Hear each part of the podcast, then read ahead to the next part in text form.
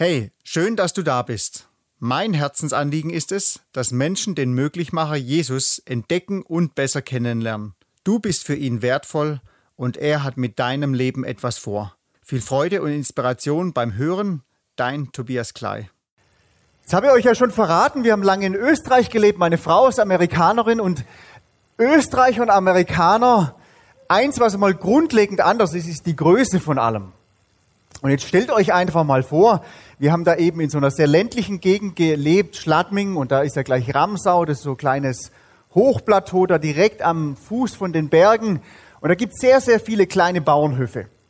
Jetzt dort, wo meine Frau her ist, da gibt es riesige Landwirtschaften. Und einer dieser Bauern, das ist einfach nur Geschichte, ist nicht tatsächlich so passiert, aber einer dieser Bauern aus der Ramsau, der hat eben einen Vetter und der kommt aus Amerika. Und dann denkt er eines Tages, den lade ich mal ein und zeige dem mal meinen Bauernhof in der Ramsau. Und dann kommt der Vetter, kommt nach rüber geflogen nach Österreich und äh, freut sich, dass er seinen Vetter endlich wieder sieht. Und der, der Österreicher, der denkt, ah, jetzt zeige ich dem mal meine größte Sau im Stall. Und die gehen rein in den Saustall und der Österreicher zeigt ihm ganz stolz seine größte Sau. Und der Vetter bleibt ganz unbeeindruckt und sagt, ja, was ist das? Meine kleinste Sau ist größer wie deine größte Sau. Sagt er, was? Das gibt's ja gar nicht. Haben die so große Schweine in Amerika? Denkt er, jetzt pass auf, jetzt zeigt er mal meine größte Kuh. Gehen sie rüber in den Kuhstall und er zeigt den ganz stolz seine größte Kuh. Der amerikanische Vetter ist wieder ganz unbeeindruckt. Er sagt, ja, was ist das? Meine kleinste Kuh ist größer wie deine größte Kuh. Das gibt's ja nicht. Haben die so große Kühe in Amerika? Dann jetzt pass auf, jetzt zeige ich dir mal meine Felder draußen. Laufen sie raus, so durch die Ramsau. Und dann zeigt er ihm so die Felder und auf einmal rennt ein Esel vorbei. Und der österreichische Bauer, der packt den Esel bei den Ohren und haut den Esel her, was das Zeug hält. Und der amerikanische Vetter, der weiß gar nicht, wie ihm geschieht und sagt, ja, sag mal, was machst du denn da? Er sagt da, immer die blöden Kaninchen hier. Aber Österreich und Amerika, die sind sehr unterschiedlich. Und da wir lange in Österreich gelebt haben, am Anfang habe ich gedacht, ah, wir sind eh gleich, so die Deutschen und die Österreicher und so weiter. Aber je länger wir dort gelebt haben, desto mehr habe ich gemerkt, wir sind tatsächlich sehr, sehr unterschiedlich. Und mich fragen immer wieder Leute, was ist denn der Unterschied zwischen Österreichern und Deutschen zum Beispiel? Und ich muss euch ehrlich gesagt gestehen, es ist sehr schwer auf den Punkt zu bringen. Es ist wirklich schwer auf den Punkt zu bringen. Aber das, das, das beste Beispiel, das ich selber dafür habe, ist, der Österreicher würde sagen, so, jetzt trinken wir mal einen Kaffee und wenn dann noch Zeit ist, dann arbeiten wir noch was. Und der Deutsche würde sagen, jetzt arbeiten wir mal noch was und wenn dann noch Zeit ist, dann trinken wir noch einen Kaffee. Das ist wahrscheinlich der größte Unterschied. Deutschland, so klein wie es ist, trotzdem kennt Deutschland jeder auf der Welt. Das ist schon unglaublich einwohnermäßig sind wir wirklich äh, Stecknadelkopf in dieser Welt. Wir wohnt ja kaum jemand in Deutschland im Vergleich zum Rest von der Welt. Und trotzdem, egal wo du hinkommst, Deutschland kennt jeder. Wir sind Erfolg, das extrem erfolgreich ist, extrem zielstrebig ist, extrem viel umgesetzt hat und verwirklicht hat. Über den Zweiten Weltkrieg hat sogar mal jemand gesagt, das, was der Hitler getan hat, das konnte er nur mit den Deutschen tun. Alle anderen wären vorher davon gelaufen. Aber die Deutschen haben es durchgezogen. Die haben sich nicht abbringen lassen von dem, was sie da drin gehabt haben im Kopf. Also egal, wo du hinschaust und egal, wen du fragst, überall auf der Welt, du hörst immer wieder, die Deutschen sind irgendwie ein besonderes Volk. Du und ich gehören dazu, zu diesem Volk. Auf der einen Seite sind wir so stark, so willensstark, so erfolgreich, haben unglaublich viel geschaffen, was uns weltberühmt macht. Auf der anderen Seite würde ich schon auch sagen, wir sind ein Volk, und das habe ich noch nie so erlebt, egal wo ich war auf der Welt, das extrem getrieben ist, das sehr stark unter Strom steht. So als Nation würde ich einfach mal sagen. Und ich war neulich auf der Straße unterwegs und ich fahre selber, heute hat mir das schon einer gesagt, heute Morgen Gottesdienst habe ich einmal hier gesagt, ist gleich hängen geblieben, also ich fahre gern schnell und das ist auch nach wie vor so. Das ändert sich auch beim, mit dem Alter nicht bei mir. Und ich bin neulich spät nachts bin nach Hause gefahren. Und da waren lauter LKWs auf der rechten Seite, die sind halt so dahin getuckelt und eigentlich war es sehr frei, die Autobahn. Und ich bin, ich habe genau drauf geschaut auf dem Tacho, bin mit 190 gefahren. Also ist nicht so schnell, aber das Auto läuft nicht viel schneller. Und ich bin da, ich bin da gefahren, hochkonzentriert und auf einmal kommt da jemand von hinten und gibt Lichthupe ohne Ende. Ich denke, jetzt musst du halt warten, bis ich da an den fünf LKWs noch vorbei bin. Da ist er so dicht aufgefahren, ich habe nicht mal mehr seine Lichter gesehen. Und weißt du was, sowas habe ich noch nie erlebt, außer in Deutschland. Und in Deutschland passiert es immer wieder. Solche Sachen. Ich bin viel auf der Straße unterwegs. Auch in Bezug auf zwischenmenschliche Beziehungen. Ich habe das noch in keinem Land der Welt so deutlich erlebt, dass jeder immer irgendwas schafft und irgendwas machen muss. Man hat kaum Zeit mehr füreinander. Was gemeinsam zu machen, einfach mal da zu sitzen und zu reden. Nichts zu tun. Entweder muss man arbeiten und ist da eingespannt und steht ein bisschen unter Strom, oder aber die Hobbysportler werden ja auch immer extremer. Immer irgendwie getrieben. Irgendwie muss man immer was laufen haben. In der Firma ist ja auch so, immer Vollgas. Und wenn einer kommt, der mehr Vollgas gibt als ich, ja, dann bin ich ruckzuck weg vom Fenster. Und ich weiß nicht, ob es dir genauso geht, aber mir kommt es manchmal so vor, es ist fast in jedem Bereich unseres Lebens ist es so. Es muss immer höchste Leistung da sein. Immer effektiv sein. Mir fällt es sogar schon auf, beim Spülmaschine morgens aufräumen. Da überlege ich ja, wie kann ich das Zeug so rausnehmen, dass ich am schnellsten fertig bin weil dann stehen gleich die Kinder auf und dann kommt das und das und das. Und als mir das neulich mal bewusst geworden ist, habe ich gedacht, das ist ja wirklich krank. Da geht es um ein paar Sekunden, aber ich mache mir Gedanken drum, wie kann ich das effektiver gestalten, die Spülmaschine ausräumen. Ich habe vor einiger Zeit, im Oktober letzten Jahres, habe ich mal in der Augsburger Allgemeinen einen Artikel gelesen und da stand drüber, Deutschland im Stress, warum wir uns abgearbeitet und verbraucht fühlen. Und dann stand drunter, mehr als die Hälfte der Deutschen fühlt sich häufig unter Strom. So stand's drin. Stressbedingte Erkrankungen nehmen rapide zu, weswegen sie sich abgearbeitet und verbraucht fühlen. Deutschland im Stress. Durchschnittlich sechs von zehn erwachsenen Deutschen fühlen sich gestresst. Beinahe jeder vierte ist sogar häufig gestresst. Dies geht aus der am Mittwoch in Berlin vorgestellten aktuellen Studie über Stress der Technikerkrankenkasse. Und dann haben sie gefragt, was verursacht denn den meisten Stress so bei uns Deutschen? 46 Prozent haben gesagt, die Arbeit. 43 Prozent, also fast genau gleich viel, haben gesagt, hohe Ansprüche an mich selbst. 33 Prozent haben gesagt, die Termindichte in der Freizeit. 30 Prozent immerhin haben gesagt, der Straßenverkehr. Und 28 Prozent haben gesagt, die ständige digitale Erreichbarkeit. So, das sagen so die Deutschen drüber. Warum, warum sind wir gestresst? Da gibt es einen Gehirnforscher, über den habe ich heute schon mit jemandem geredet. Und den Manfred Spitzer, weiß nicht, wer von euch den schon mal gehört hat, diesen Namen, aber der schreibt in seinem Buch Digitale Demenz über diese extremen Auswirkungen, die Stress hat auf das menschliche Gehirn.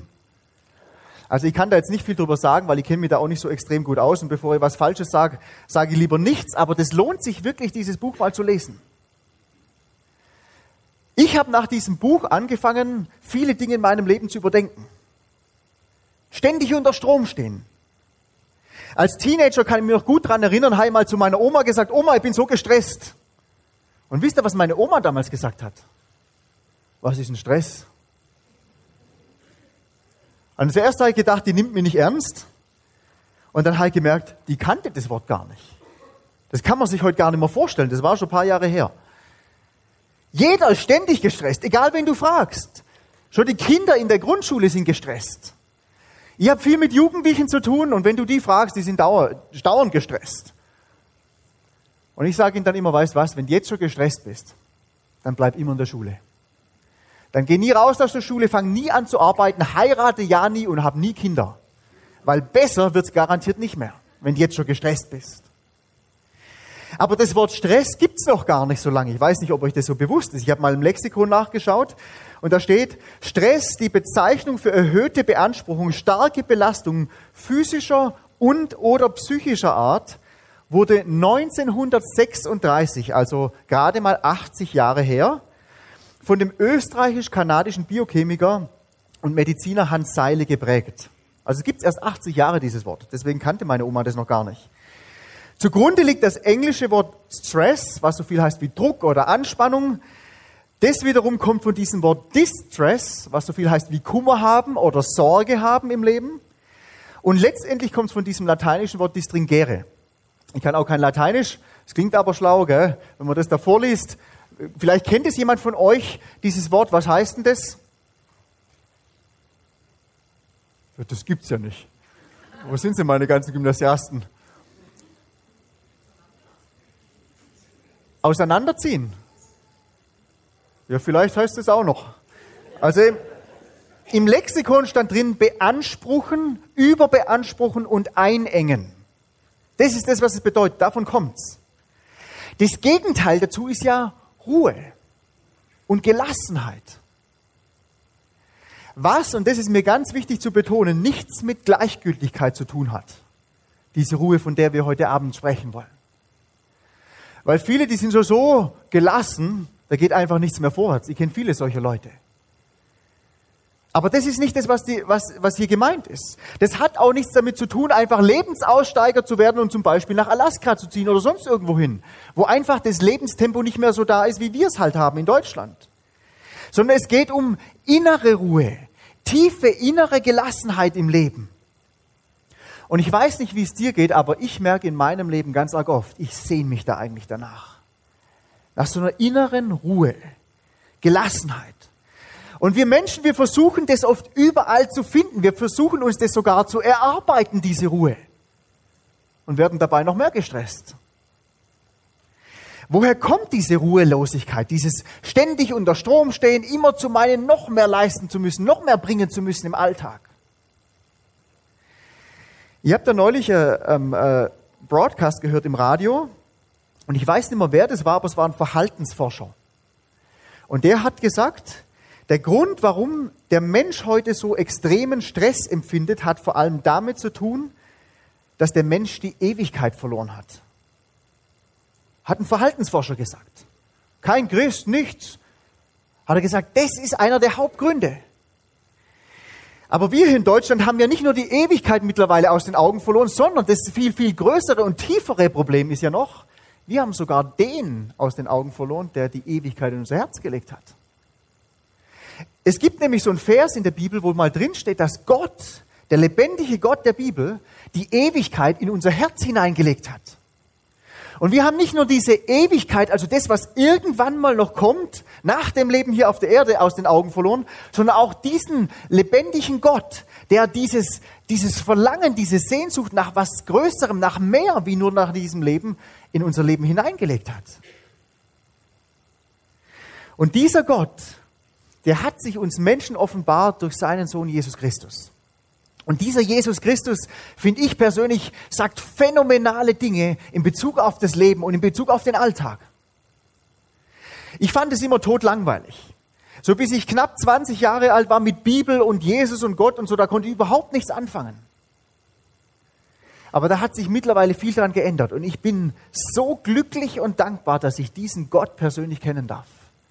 Und dass ich immer wieder merke in meinem Leben, das, was dieser Gott sagt in der Bibel, das ist total aktuell, auch heute noch. Und dieser Jesus Christus, der sagt mal zu uns Menschen, und das will ich euch heute Abend mal vorlesen, er spricht eigentlich so eine Einladung aus an uns Menschen.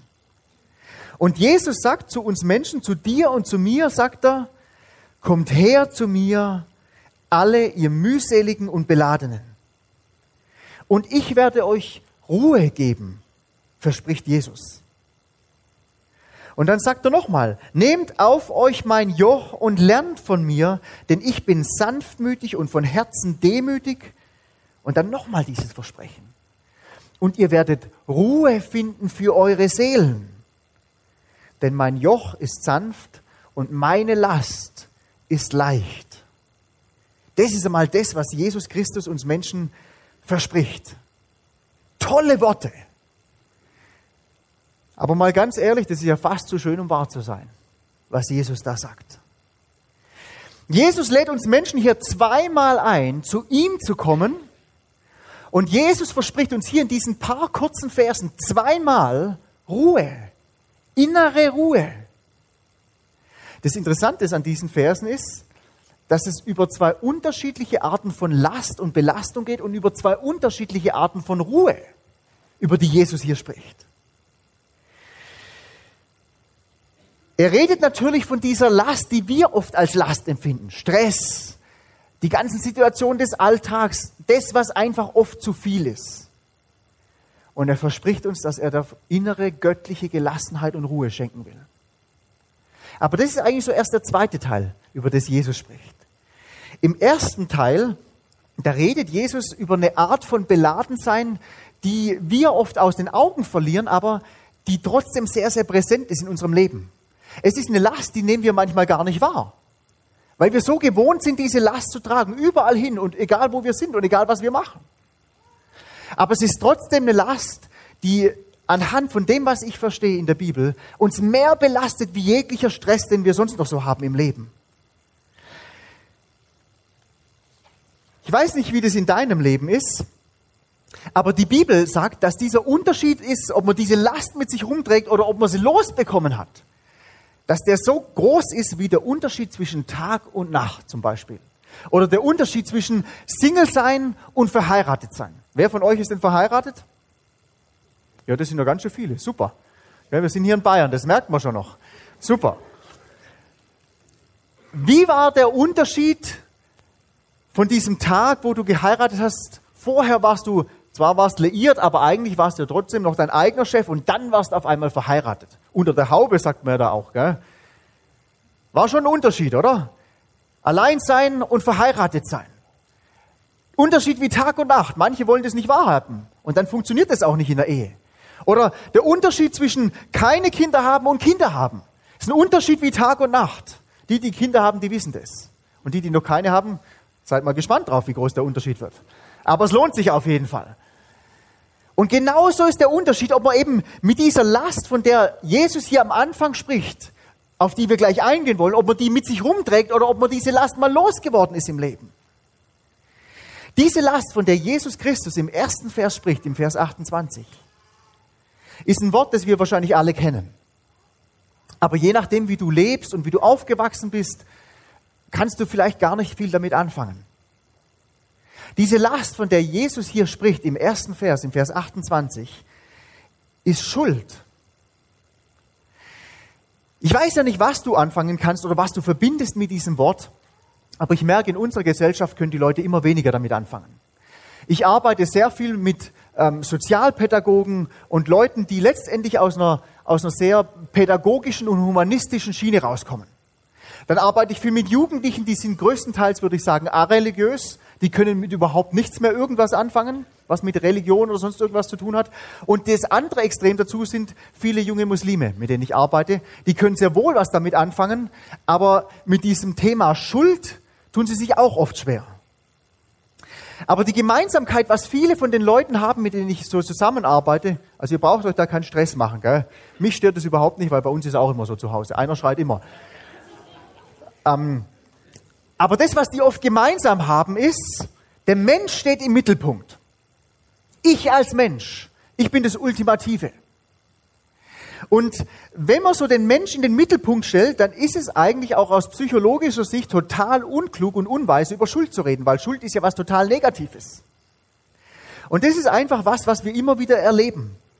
Das Thema Schuld, das wird überhaupt nicht irgendwie aufgenommen. Die meisten von den Jugendlichen haben das Thema noch nie irgendwie überdacht oder, oder mal sich Gedanken drüber gemacht. Weil weder die Eltern noch die Sozialpädagogen noch sonst irgendjemand hat jemals dieses Thema reingebracht in ihr Leben. Und ich merke so, das Thema Schuld wird oft so unter den Teppich gekehrt, es wird versteckt, es wird versucht zu verdrängen und lauter solche Sachen. Und trotzdem erlebt jeder Mensch von uns die Auswirkungen und die Konsequenzen von Schuld eigentlich jeden Tag. Ich weiß nicht, wie dein Tag heute war. Vielleicht hast du ja einen super Tag gehabt, an dem alles glatt gelaufen ist. Das wünschen wir uns oft als Menschen. Aber vielleicht hat dich heute ja auch schon mal jemand verbal verletzt. Hat irgendwas zu dir gesagt, das dich verletzt hat. Weißt du was? Das, wie du dich danach gefühlt hast, das sind die Auswirkungen von Schuld. wenn man schuldig wird aneinander. Dann passiert sowas. Oder vielleicht hast du es heute schon erlebt, dass dich persönlich jemand irgendwie lieblos behandelt hat. Wie auch immer das dann ausgesehen hat. Ob es Absicht war oder nicht, das ist, das ist relativ. Aber dann bist du Zeuge davon geworden, was es bewirkt in einem Leben, in deinem Leben vielleicht, wenn jemand schuldig wird an dir. Vielleicht hat dich schon heute schon jemand hintergangen, um seinen eigenen Vorteil rauszuschlagen. Und du hast gemerkt, wie sich das anfühlt, wenn jemand schuldig wird an dir. Und wahrscheinlich hätte der eine oder andere von uns zu allen möglichen Dingen Beispiele jetzt, wer schon an mir schuldig geworden ist. Aber die Frage ist ja trotzdem, wie sieht's denn mit uns aus? Mit mir aus, in meinem Leben? Könnte es vielleicht sein, dass nicht nur die anderen immer mich verletzen, sondern dass ich auch andere Menschen verletze? Dass ich lieblos bin anderen gegenüber? Dass ich mich im Ton vergreife anderen gegenüber? Denn es gibt eine Sache, und da ist die Bibel sehr, sehr ehrlich, und manche Menschen hassen das, wenn man so ehrlich ist. Ich konnte es auch jahrelang nicht ertragen in meinem Leben, aber mittlerweile habe ich mich dem gestellt und habe gemerkt, es ist unglaublich befreiend, wenn man sich darauf einlässt. Denn in der Bibel, da steht einmal ein Satz drin, der ist, der schert alle über einen Kamm, könnte man sagen. Und das wollen wir heute auch nicht mehr. Ist ja jeder anders und jeder besonders und was weiß ich. Und das stimmt auch, sagt Gott auch. Aber es gibt trotzdem was, was wir Menschen haben. Alles alles gemeinsam. Im Römer Kapitel 3, Vers 23, da steht es mal drin, dass es keinen Unterschied gibt zwischen uns Menschen, sondern es gibt eine Sache, die du und ich gemeinsam haben. Egal, ob du jetzt hier drin sitzt und du hast gar nichts mit Gott am Hut oder ob ich hier vorne stehe und mein Leben dreht sich eigentlich ausschließlich um Gott. Es gibt eine Sache, die du und ich gemeinsam haben. Wir haben Schuld in unserem Leben. Wir sind schuldig geworden vor Gott. Und Schuld anhand von der Bibel ist nicht nur eine spezifische Tat. Wir vergleichen oft die Taten miteinander und sagen, ja, so schlecht bin ich ja gar nicht. Sondern Schuld und schuldig geworden sein ist eigentlich ein Zustand. Und dieser Zustand, das ist ja das Problem, das trennt uns von der Gemeinschaft mit dem lebendigen Gott. Und dieser Zustand ist letztendlich der Zustand, an dem sich alles nur um mich selber dreht. Ich meine mir mich. Ich will gesehen werden, ich will geliebt werden, ich will wahrgenommen werden. Und bei manchen, da wirkt sich das so aus, dass sie wie so Riesenangeber und Proleten rüberkommen und die anderen sind halt immer das Opfer. Aber letztendlich will ich wahrgenommen werden. Ich will geliebt werden, beachtet werden. Oder dieses Ding, mein Wille soll geschehen. Wir würden das vielleicht nicht so sagen, aber letztendlich wollen wir das durchboxen, was wir glauben, was richtig ist. Unser Ding einfach durchziehen. Und manche machen das sehr charmant und manche machen das relativ plump. Aber irgendwie versuchen wir das alle, unser Ding durchzuziehen. Oder mir gehört es und das steht mir aber zu. Deswegen gibt es ja auch immer mehr Streit unter Nachbarn. Ich habe gerade erst mit einem, mit einem Seniorenpärchen geredet. Die haben so einen großen ähm, Laubbaum, ich glaube Buche war es, und die steht direkt ähm, neben der Hecke zum Nachbargrundstück. Und dann hat der Nachbar gesagt, ja, euer Laub fliegt auf meine Seite rüber und deswegen will ich, dass ihr den Baum umsägt. Und sie haben sich geweigert, das zu tun. Jetzt wisst ihr, was der Nachbar macht? Der sammelt das Laum ein und schmeißt über die Hecke drüber. Super Sache, gell? Klug gelöst. Aber dieser Zustand, in dem wir leben, Schuld, das ist total zerstörerisch. Das macht uns Menschen fertig. Und wir erleben diese Auswirkungen und Konsequenzen von dieser Last, die wir rumtragen mit uns, eigentlich überall und alltäglich in unserem Leben. Und dieser Zustand ist für uns Menschen ein mühseliger Zustand, könnte man sagen. Deswegen sagt Jesus auch, kommt her zu mir, alle, die ihr mühselig und beladen seid. Jeder darf zu Jesus kommen. Ich weiß nicht, wie es dir geht, aber ich merke immer wieder, dieses Thema Schuld ist mir oft gar nicht so bewusst in meinem Leben. Auch dieser Zustand, in dem ich da drin lebe. Und ich hatte vor ein paar Jahren so ein Erlebnis, was mir das erstmal vor Augen geführt hat, warum das so oft ist in meinem Leben. Wir waren damals noch in Österreich und wir haben da so ein Mitarbeitertreffen oder so einen Raum gehabt und da haben die Mitarbeiter nachts oft noch so irgendwelche Filme angeschaut oder sonst irgendwas. Das war so wie so ein, so ein Raum halt zum Rumhängen für die Mitarbeiter. Und wir hatten dort auch immer morgens so Besprechungen. Und eines Wintermorgens bin ich da mal hingelaufen für so eine Besprechung. Es war ein total schöner Tag, strahlenblauer Himmel, Sonnenschein, so klare Bergluft. und du hast die Luft so eingesogen und dann bin ich hingekommen an dieses Zimmer, habe die Tür aufgemacht und es war wie wenn ich bumm gegen so eine Wand gelaufen bin. Was war passiert? Nun, die Mitarbeiter, die am, Nach am Abend davor einen Film anschauen wollten, die haben gleichzeitig noch eine Pizza im Ofen gehabt und sind während dem Filmschauen eingeschlafen. Und dann ist die Pizza halt wirklich wortwörtlich in Brand geraten. Und dieser ganze Raum war total ähm, vereinnahmt von diesem Geruch von richtig verkohlter, verbrannter Pizza. Und die haben das natürlich dann gemerkt, Gott sei Dank, und haben dann natürlich sofort gelüftet und alle möglichen Sprays da ausprobiert und so weiter. Aber wenn du von der frischen Luft da reingekommen bist, es war wirklich wie eine Wand. Jetzt das Interessante war, wenn wir da eine Weile drin gesessen sind oder als wir da eine Weile drin gesessen sind, hat jeder gesagt, ja, ist ja gar nicht so schlimm. Und wenn dann aber ein Mitarbeiter von außen wieder kam, das hast du wieder gesehen, so wirklich an den Augen, bumm, jetzt ist er wieder gegen die Wand gelaufen, der Geruch hat ihn schier aus den, aus den Socken geschmissen, da war das anders. Und weißt du, das ist das Problem in unserem Leben oft mit Schuld. Wir nehmen das gar nicht mehr wahr, dass das da ist, diese Last, weil wir so gewohnt dran sind. Egal wo wir hinkommen, immer wieder werden wir schuldig und jemand wird schuldig an uns. Und das ist einfach normal, dieser Zustand für uns in unserem Leben. Und jetzt sagt Jesus Christus, hey, komm her zu mir. Weg von mir selber hin zu Jesus. Es geht eigentlich um ein grundsätzliches Umdenken im Leben, das was Jesus hier beschreibt. Und die Bibel nennt es Umkehren. Das ganz alte Wort ist Buße tun. Vielleicht können die Älteren von euch noch was damit anfangen oder kennen das zumindest vom Hörensagen, dieses Wort. Aber dieses Wort kommt ja vom, vom ursprünglichen Deutsch oder ursprüngliche Sprache, in dem das Neue Testament geschrieben wurde.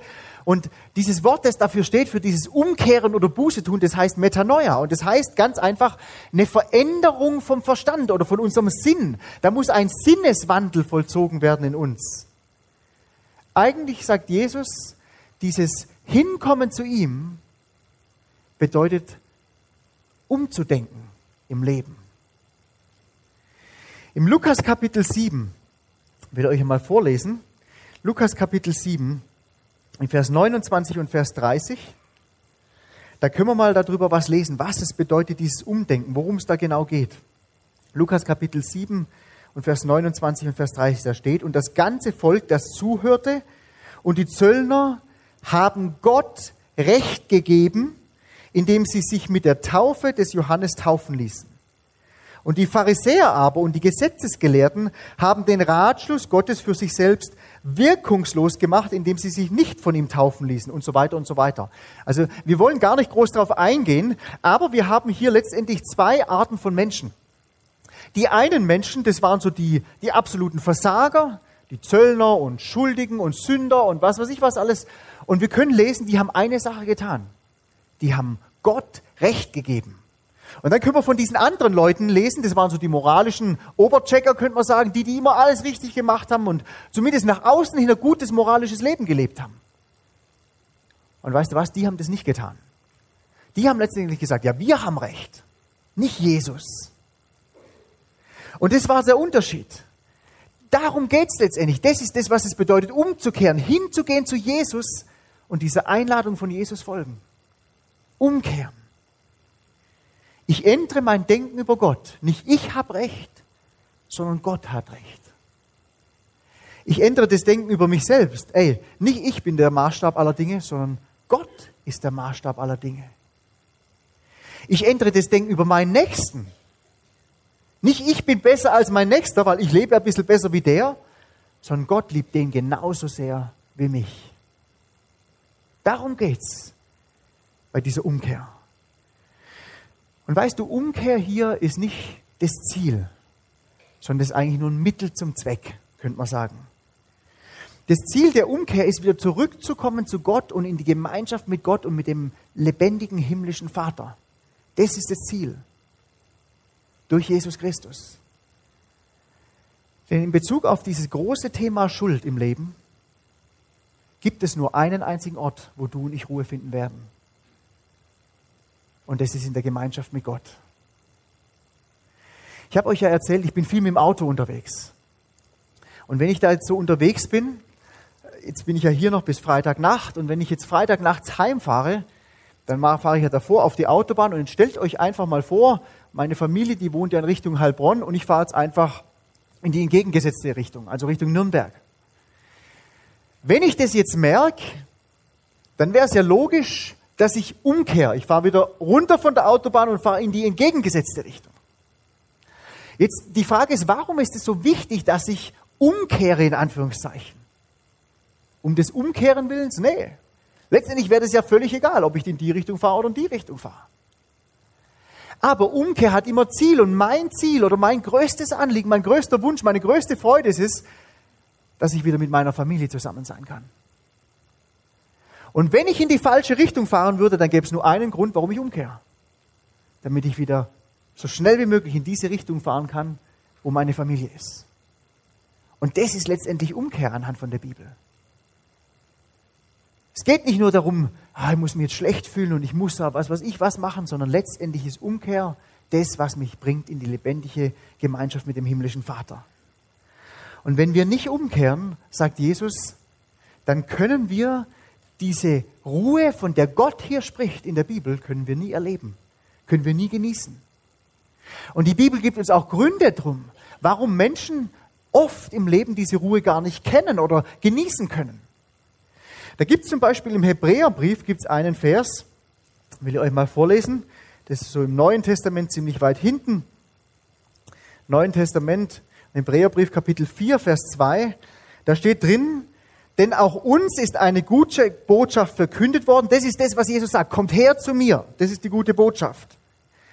Und dann können wir lesen, wie auch jenen, aber das gehörte Wort nützte jenen nicht, weil es bei denen, die es hörten, sich nicht mit dem Glauben verband. Es ist interessant, was da drin steht. Da haben zwei Leute genau das Gleiche gehört. Beim einen hat es was gebracht, beim anderen nichts, könnte man sagen. Es hat was mit Glauben zu tun, sagt die Bibel hier. Dann in Jesaja Kapitel 30 steht auch nochmal so ein Vers. Das ist jetzt im Alten Testament einmal eine Bibelstelle. Jesaja Kapitel 30 und Vers 15. Da können wir lesen über das Volk Gottes. Und da können wir lesen über dieses Volk, dass Gott ihnen eigentlich was Geniales zusagt, aber dann hören wir, der, das Volk hat es nicht erlebt. Und zwar steht da drin, durch Umkehr über das, was wir gerade gesprochen haben, und durch Ruhe werdet ihr gerettet. Und dann steht drin, in Stillsein und im Vertrauen ist eure Stärke. Und dann steht noch dieser ganz kleine Nebensatz dabei, aber ihr habt nicht gewollt. Eigentlich gibt es zwei Gründe, warum Menschen wie du und ich diese Ruhe, von der Gott spricht, nicht erleben können in unserem Leben. Das eine ist, weil sich das, was wir hören von Jesus, diese Einladung, komm her zu mir, weil sich das nicht mit Glauben verbindet. Das heißt, wir lassen uns nicht wirklich darauf ein. Und das zweite ist, wir wollen das vielleicht gar nicht. Da ist zwar diese Einladung von Jesus, aber wir sagen, ja, brauche ich eigentlich gar nicht in meinem Leben. Ich ziehe mein Ding selber durch. Und Glaube an sich, das hilft niemand und das schadet niemand. Glaube ist auch nicht das, was dich letztendlich rettet, sondern wenn du auf Jesus vertraust, an ihn glaubst, das rettet einen Menschen. Wahrheit an sich hilft ja auch niemandem weiter. Sondern wenn man auf Wahrheit vertraut, sich darauf einlässt, das ist das, was einen Menschen frei macht und was ihn vorwärts bringt im Leben. Wir erleben das oft bei diesen Programmen mit den Jugendlichen, die wir da machen. Was wir da oft machen, ist, wir, wir machen so, so verschiedene Abseilstationen mit denen. Und zwar, wenn wir in die Berge gehen, mit denen viele von denen haben, haben große Probleme mit Vertrauen. Aufgrund von vielen tragischen Erlebnissen in der Kindheit und was auch immer vorgefallen ist in ihrem Leben. Und wir fragen sie dann oft, ob sie das glauben, dass das, was wir ihnen da sagen, ob das stimmt. Mit den ganzen Angaben, wie viel das aushält, das Zeug, wie viel das Seil hält und was weiß ich was alles. Und solange die auf dem Boden stehen, glauben die dir alles. Und wenn sie dann oben stehen, dann glauben sie auf einmal nicht mehr viel. Und das Interessante ist, die hängen dann da oben total verkrampft und versuchen sich noch irgendwie festzuhalten, obwohl sie wirklich erleben würden, wenn sie loslassen, dann sind sie gehalten von dem, der sie da unten sichert. Aber bei manchen verbindet sich die Wahrheit, die sie gehört haben auf dem Boden, nicht mit dem Glauben. Sie lassen sich nicht darauf ein. Und bei anderen ist es tatsächlich sogar so, dass sie da oben sind und sagen, nein, das will ich nicht. Ich will nicht loslassen. Fertig aus. Das ist mir egal, was ihr da unten sagt und macht. Und dann kommt es manchmal so weit, dass man tatsächlich hochklettern muss und ihnen dann von oben helfen muss und lauter solche Sachen. Aber diejenigen, und das ist das Phänomenale, die sich darauf einlassen, die darauf vertrauen, dass das tatsächlich stimmt mit ihrem Leben, die vertrauen letztendlich mir, der da unten steht, das Leben an und die lassen einfach los. Und weißt du was, die haben ein Erlebnis gemacht, das sie nie wieder vergessen. Nämlich, dass es tatsächlich stimmt, was wir ihnen gesagt haben. Und in Bezug auf die Einladung Jesus sind viele Menschen wie die Jugendlichen bei uns beim Klettern oft. Sie glauben das schon irgendwie so, Jesus, ja, ist ja nicht so schlecht. Aber sie lassen sich nicht persönlich darauf ein. Vergebung der Schuld, ja, das klingt ja gut. Aber dass ich mit meiner Schuld zu Jesus komme und ihm meine Schuld anvertraue, ja, das ist doch ein bisschen extrem. Aber weißt du, das, was Jesus Christus uns zuspricht hier in der Bibel ist, ein Mensch, der zu Jesus kommt und seine Schuld ablädt, der darf diese Ruhe erleben. Diese Ruhe und Gelassenheit über Tod und Leben. Ganz egal, was noch kommt im Leben. Ich weiß, wohin ich gehe in der Ewigkeit. Aber wie ich schon gesagt habe, Jesus redet in diesen Versen nicht nur über diese ewige Ruhe, dass ein Mensch frei gemacht wird von seiner Schuld, sondern er redet tatsächlich von diesen Lasten des Alltags, von diesen Schwierigkeiten im Alltag, die uns oft fix und fertig machen. Und Jesus sagt hier, haben wir die Verse nochmal? In Jesa, äh, Entschuldigung, Matthäus 11, Vers 29 und 30 brauchen wir nur. Er sagt tatsächlich zu uns, Nehmt mein Joch auf euch und lernt von ihr, von mir. Denn ich bin sanftmütig und von Herzen demütig und ihr werdet Ruhe finden für eure Seelen. Das ist das zweite Angebot, das Jesus hier macht. Und weißt du, diese gottgeschenkte Gelassenheit im Leben, im Alltag, im Chaos des Alltags, die kommt durch zwei Dinge, die Jesus hier anspricht. Das eine ist die Bereitschaft von Jesus Christus zu lernen. Und das Zweite ist es, was die Bibel hier so komisch beschreibt, ist sein Joch auf sich nehmen. Das hat letztendlich was mit Herrschaft zu tun. Jesus lädt Menschen hier ein und sagt, weißt du was, lass mich der Herr sein in deinem Leben. Und ich schenke dir diese göttliche Gelassenheit in deinem Leben. Der Gründer der Fackelträger, das ist das Zentrum in Österreich, wo ich lange gearbeitet habe, und der Gründer von diesen ganzen Zentren, der hat jeden Morgen gebetet und hat gesagt, Herr, ich danke dir dafür, was du heute wieder tun wirst, für jeden Menschen, den du retten wirst, für den Trost, den du schenken wirst. Denn du hast versprochen, genau das zu tun. Und wenn du sogar mich in diesem Plan gebrauchen willst, hier bin ich. Du bist der Herr, ich lebe mit dir. Weißt du, da wo wir als Kinder Gottes mehr Vertrauen haben auf uns selber anstatt auf Gott, verlieren wir diese Ruhe, diese göttliche Gelassenheit. Und da ist so oft so ein Missverständnis da von dieser Ruhe und Gelassenheit. Ich habe das vorher schon mal kurz erwähnt, aber ich will das nochmal sagen. Das hat nichts mit Tatenlosigkeit zu tun. Denn sowohl dieser Major Ian Thomas, das war ein extrem beschäftigter Mann bis hin zu seinem Tod. Aber er hatte immer diese Ruhe, diese göttliche Gelassenheit. Die hat, der hat einfach eins gelernt. Gott selber muss wirken. Ich kann nichts bewirken bei anderen Menschen.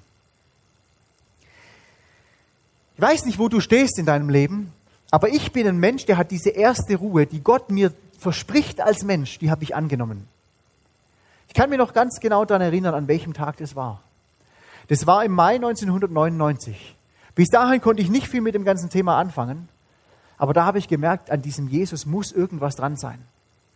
Und ich bin damals auch aus so einer Veranstaltung, wie ihr jetzt hier drin sitzt, bin ich rausgegangen damals und ich habe mich hingekniet im Gras und habe gesagt, Jesus, wenn es dich wirklich gibt, dann wünsche ich mir das, dass du in mein Leben hineinkommst und mir den ganzen Müll vergibst, den ich angestellt habe in meinem Leben. Diese ganze Schuld, dass du sie einfach wegnimmst von mir. Und ich habe das erlebt in meinem Leben. Das ist Wahnsinn. Das hat mein ganzes Leben auf den Kopf gestellt diese Last der Schuld abgenommen zu bekommen und zu wissen, meine Schuld ist vergeben. Ich bin so dankbar darüber, dass ich da völlige Ruhe und Gelassenheit darüber haben darf, dass wenn ich heute sterbe, ich im Himmel bin. Nicht deswegen, weil ich ein besserer Mensch bin als irgendjemand anderes, sondern deswegen, weil ich zu Jesus gekommen bin und sein Angebot in Anspruch genommen habe, dass er für meine Schuld bezahlt hat am Kreuz, dass er mir diese Last abnimmt. Und das ist ein ganz anderes Leben. Das Leben ohne Gott oder das Leben in der Gemeinschaft mit Gott. Diese zweite Ruhe, von der Jesus hier spricht, diese innere Ruhe und diese göttliche Gelassenheit im Alltag, im Chaos des Alltags, die nehme ich oft nicht an in meinem Leben. Weil ich oft meine, auch als Kind Gottes, dass ich alles selber bewältigen muss. Ich muss es irgendwie schaffen. Und ich weiß nicht, wie es dir geht, aber mir fällt es total leicht, den ganzen Tag total beschäftigt zu sein. Von morgens früh bis nachts, bis ich ins Bett falle, eine Sache nach der anderen zu erledigen. Predigten vorzubereiten, rumzureisen, zu predigen, solche Camps bei den Getaway Days zu leiten, zu Hause zu sein, mit den Kindern was zu unternehmen, meine Frau zu unterstützen, was weiß ich was, Möbel zu verstellen oder sonst irgendwas, was auch immer sie sich, äh, sich so wünscht und so. Das fällt mir alles nicht schwer. Aber weißt du, was mir so schwer fällt oft? Zu sagen, Herr Jesus, sei du der Herr in meinem Leben heute. Und ich will einfach nur mit dir gehen. Auch wenn der Tag ganz anders kommt, wie ich mir das wünsche oder ich es geplant habe. Und ich merke das oft. Obwohl ich als Kind Gottes eigentlich direkten Zugang habe zu dieser göttlichen Ruhe und Gelassenheit im Leben, renne ich oft rum wie ein Gestörter. Und es klingt vielleicht lustig, gell, aber das, jeder von uns weiß, wie sich das anfühlt. Du bist getrieben, obwohl da keiner hinterherläuft. Das ist eigentlich total paradox. Und gerade vor ein paar Tagen, als ich diese Predigt für heute Abend vorbereitet habe, da hat mich das selber sehr, sehr betroffen gemacht, dieses ganze Thema. Da hat Jesus irgendwie direkt in mein Leben damals hineingesprochen. Ich habe immer nur versucht, ich habe immer so gelebt, als wäre es meine Verantwortung, da die ganzen Predigten fertig zu kriegen für diese Woche. Und es hat mich echt gestresst. Weil ich gedacht habe, jetzt komme ich schon das dritte Mal hierher, schon wieder sechs Abende. Jetzt muss ich mir schon wieder was Neues einfallen lassen. Und wirklich, das hat mir fix und fertig gemacht, manche Tage. Bis ich gemerkt habe, ich fühle mich selber verantwortlich, hier produktiv zu sein. Und dann habe ich damals, als ich diese Verse gelesen habe, wollte eigentlich gar nichts darüber machen. Das, ich habe nur so selber einfach Bibel, ein bisschen Bibel gelesen und dann ist mir das so ins Auge gesprungen, wortwörtlich. Und dann habe ich echt hingekniet und habe gesagt, Herr Jesus, du sollst der Herr sein in meinem Leben. Ich bin mit dir unterwegs, nicht du mit mir. Und von dir will ich lernen. Und deine Herrschaft will ich annehmen für mein Leben. Will nicht durchs Leben rennen wie so ein kopfloses Huhn.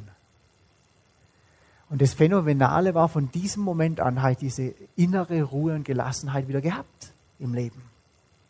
Das ist total real, total erfahrbar. Für jeden Menschen auf dieser Welt. Auch für dich. Und das Kranke schon beinahe ist, fast alle Prediger, Pfarrer, Geistlichen und Christen, die reden oft von dieser Ruhe und von dieser Gelassenheit. Aber sind ständig gestresst, gehetzt und ruhelos.